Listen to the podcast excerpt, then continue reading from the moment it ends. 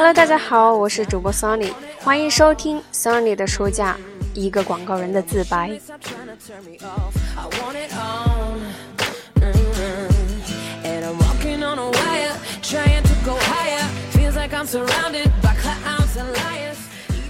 那么，当公司呢发展到了一定的阶段之后，咨询和寻求合作的客户会越来越多。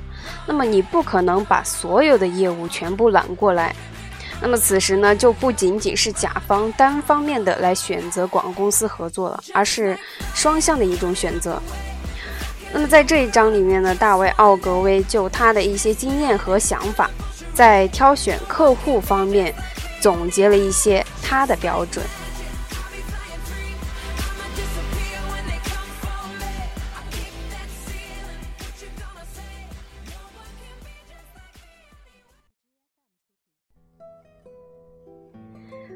我们煞费苦心的呢来挑选客户，当然，我们还没有争取到我们看中的每一个目标客户。但是呢，我们会一直去坚持争取。平均每年我们都会拒绝掉五十九个我们不太愿意接受的客户。要找到第一流的广告公司，并不是那么容易的事情。这一点呢，并不是所有人都了解。例如。某个肥皂制造商把他的二十一家广告公司一个一个的剔除掉，符合他们标准的广告公司最后只剩下了两家。那我的志向呢是每两年增加一个新客户，成长的步伐如果太快，就会迫使我们还来不及进行培训，就让新招聘到的人投入工作，还会经常让我们最优秀的人才从为老客户服务。转转入为新客户策划新的广告。那么我挑选客户的标准呢有十条。第一，来找我们做广告的客户，他的产品必须是让我们感觉很骄傲的。有少数几次，我们为我们看不上的产品做了广告，结果全都失败了。律师可能要为一个他明知道有罪的杀人犯辩护，外科医生也可以为他不喜欢的人开刀，但是职业性的超脱在广告行业里是行不通的。一个文案撰稿人为某种产品创作的广告，如果要有推销力，那么这种产品必须对这位撰稿人个人有着某种吸引力。第二。除非我们确信我们会比客户的前一家广告公司干得更加出色，否则我们不会接受他们的聘用。纽约时报曾经要我们为他们做广告，我回拒了，因为我并不认为我们能比他们正在使用的那家广告公司做得更为出色。第三，我谢绝产品销售长期下降的客户。那么出现销售不良的情况呢，几乎总是因为产品存在缺点，或者说是厂家管理不善。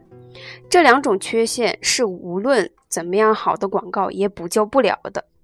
一个新的公司，不论他多么渴望得到客户，但是总应该能够约束自己，拒绝这种客户。有名气的外科医生可以经得起偶然在他的手术台上死去一位病人的打击。但是呢，一个年轻的医生如果碰上了这样的不幸事故，那么他的前程可能就断送掉了。我常常会害怕我们的客户在我们的手术台上死掉。第四呢，就是要搞清楚可能成为你的客户的广告主是不是希望他的广告公司有利可图是很重要的。我有过蒙受损失的经验。我帮助我的客户发展成为了千万富翁，可是我自己却在为他们服务的过程中，连衬衫都赔了进去。广告业的平均纯利呢，现在不到千分之五。我们在锋利的刀刃上耍平衡，既不能给客户过分的服务而使自己破产，但是也不能轻率的服务而丧失了业务。第五，如果一家客户。看来对你无利可图，它能促使你做出出色的广告吗？我们没能从健力士、黑啤酒或者劳斯莱斯那里赚到多少钱，但是呢，他们都给了我们宝贵的机会，使我们能够大显我们高超的创作力。再也没有别的办法能够比这个办法更快地把一家新广告公司推到前台。唯一的危险是，它会给你带来不均衡的名声。企业界总会认为，如果一家小的广告公司在创作出色的广告方面表现出才能，那么它在调查营销方面一定会很弱。很少会有人认为，一个人在某方面有高标准，他就会在各个方面都有高标准。呃，我自己曾经呢，就很快被人认为一个好的文案撰稿人，但是人们却认为我在别的方面很无知。这让我感到十分的恼火，因为我的长处根本就不是撰稿，而是调查研究。我曾经为盖洛普博士管理过听众调查所。那么，差不多所有广告公司碰到最大的问题都是如何创作出好的广告。文案撰稿人、美术指导、电视制作人员都不难得到，但是呢，能主持一家公司的全部创作。例如，一年主持一百个新的广告活动的人，却没有几个。这些凤毛麟角的定音号手，必须能激励形形色色的撰稿员、美工，他们必须能胸有成竹地对着各式各样的产品所需的广告做出判断。他们必须是能够做出很好提案的人，同时呢，还能够精力充沛、夜以继日的工作。广告界后来盛传说我就是这样一个奇才，好几家大的广告公司都觉得他们该任用我。为了把我弄到手，即使必须把我整个广告公司都买过去，他们也能豁得出去。在三年的时间里，智威、汤逊、麦肯、BBDO、里奥贝纳和其他五家公司都来邀请过我。如果他们有人用金子来诱惑我，那我肯定就屈服了。呃，可是他们却错误的以为我更感兴趣的是迎接不管是什么的创作的挑战。那么这种偏重创作的名声呢，会使每一个广告公司都失去争取大客户的机会。但是如果你真的想成名的话，你又必须去冒这种险。直到埃蒂斯·斯托厄尔1957年加入了我们公司，我们才建立起公司各部门都过硬、能做全面服务的声誉。埃蒂斯·斯托厄尔曾经担任过公认是营销领域里最出色的公司——本顿季鲍尔斯广告公司的执行副总裁。他是我们需要的象征，弥补了我只不过是一个文案撰稿人的名声所造成的不足。他也是一个很能干的人，我松了一口气，把除了创作部以外，其余所有的部门都交给他来负责。从此，我们的公司大步的发展了起来。第六，厂商和他的广告公司之间的关系呢，就像病人和医生间的关系一样密切。接受一个客户之前，你需要弄清楚你是否确实可以和他愉快的相处。可能成为我的客户的广告主第一次来找我的时候，我首先会搞清楚他为什么要更换广告公司。如果我有理由认为他没有说实话，我就会问我在他以前聘用的那家公司工作的朋友。那么就在不久以前，在最关键的时刻，我了解到一位可能成为我客户的广告主，讲话含糊其辞。他原先聘用的广告公司告诉我，他需要的是专业心理医生，而不是广告公司。第七，我谢绝把广告看成全部营销活动中边际与因素的客户。他们呢，有一种很令人尴尬的做法。每当别的地方需要用现金的时候，他们总是从广告费上打主意。我更喜欢那些把广告看为须臾、不可缺少的必须之物的客户，就像医生动手术一样，我们为客户的生意开刀的地方是那不可或缺的心脏，而不是随便一个无关紧要的部位。总的来说呢，最能获利的是那些单位成本低、大家都使用而且经常购置的大众化产品。比起高价耐用品来，他们的广告预算更大，广告效果也更可以预测。第八，我不接受实验室测试还没有完结的新产品，除非这种产品是已经投放全国市场的另一种产品不可缺少的部分。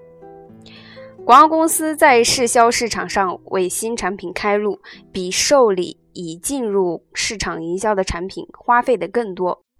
更何况，新产品百分之八十都是夭折在试销市场中的。在总的利润只有千分之五的情况下，这种风险呢，我们是担不起的。第九，如果你有创作有效广告的抱负，千万不要去揽协会为客户。那么几年以前呢，我们受邀参加人造丝厂商协会广告业务的竞争，我按时到了他们的总部，被引进了一间宽敞的会议室。奥格威先生，会长说：“我们正在和几家广告公司面谈，您可以用十五分钟的时间谈谈您的方案。到时我们就摇这个铃，让在外面等着的下一个广告公司的代表进来。当然，我没有立刻谈我的方案，我先问了三个问题：您的广告涉及到多少人造丝厂的终端用户呢？回答是：汽车轮胎业。”装饰纤维业、工业产品业、男女服装业。那么您的广告预算是多少呢？回答：六十万美元。有多少人参与批准广告呢？回答：代表十二家厂商的十二位委员。摇铃吧，我说完就走了。那么差不多所有的协会客户的情况都和他们一样。婆婆太多，目标太多，钱则太少。第十条，有时候可能成为你的客户的广告主提出和你做生意，但有条件，需要你雇佣一位他认为在管理他的广告方面不能缺少的人。这样做的广告公司的结局是呢，招来了一帮子政客，搅乱公司的行政，导致部门不和。我有时雇一些有才干的人，但是呢，有条件，他们不能把他们的关系客户夹带进来。以上呢就是我的十个标准。那么当然了，不管你对你那些可能成为客户的广告主做了多么周密彻底的调查。在你和他们面对面相遇之前，你几乎是不可能搞清楚他们是不是真的具备这些条件。于是你会发现你的处境十分的微妙：一方面你在拉他和你的广告公司做生意，另一方面呢又要套引出他和他的产品的各种情况，以便决定你是否真的想把他揽为你的客户。少说多听，得益是最多的。好了，那么今天的学习呢，到这里就结束了。感谢大家的收听与支持，呃，下期再见喽，拜拜。